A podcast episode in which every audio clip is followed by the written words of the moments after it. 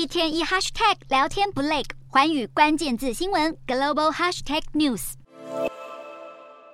海岸警卫队仔细检查水上摩托车，包括摩托车里的黄色袋子，物品也一件一件翻找。据韩媒报道，南韩海警队十六日晚间在仁川附近海域抓获一名骑着水上摩托车的可疑中国男子。经确认，该男子是从距离仁川三百多公里的中国山东出发，花了十五个小时驾驶这艘水上摩托车来的。